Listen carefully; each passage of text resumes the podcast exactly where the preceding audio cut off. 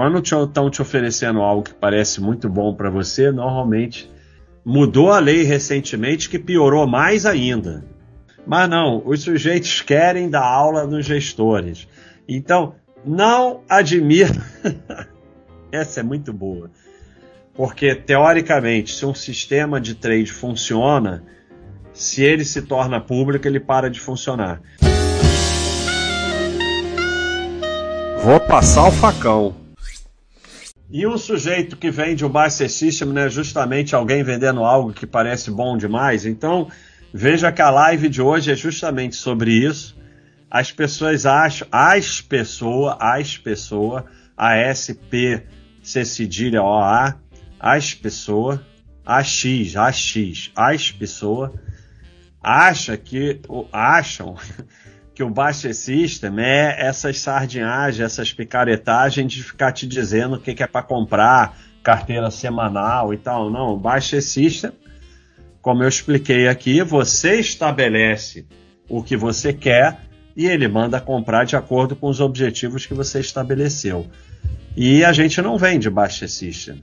É, o Baixa.com ele vende assinatura e até livro e tal tem o curso do Mille. Só que não tem nada nosso prometendo nada, não tem nada nosso prometendo riqueza, prometendo renda de tanto por mês.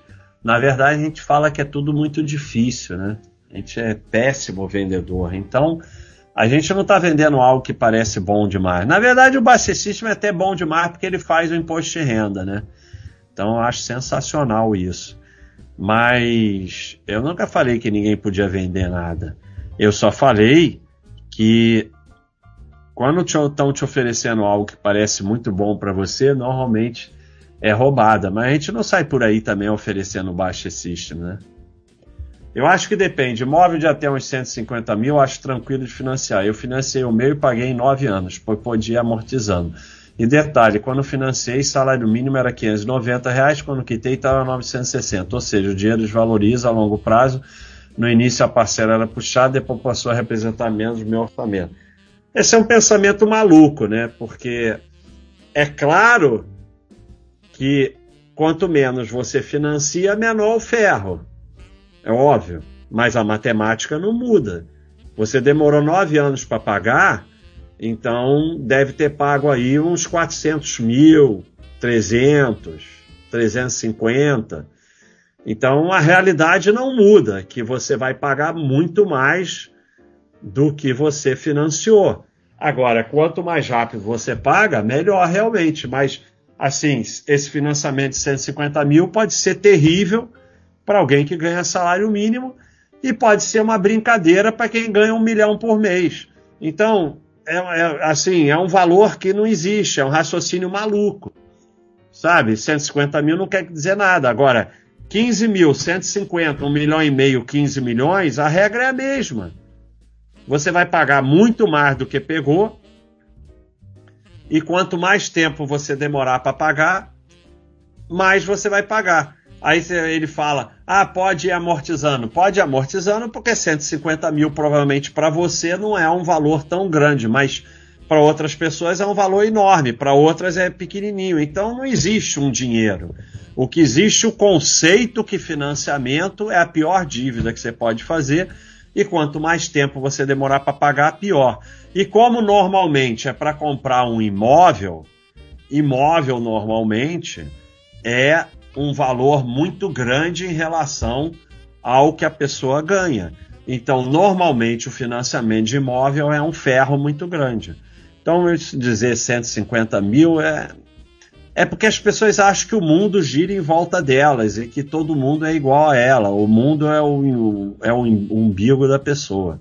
A única certeza é a dívida, e não é certeza que você vai conseguir pagar a dívida, não é certeza que você vai terminar com nada, você pode terminar só com dívida. E agora mudou a lei recentemente que piorou mais ainda.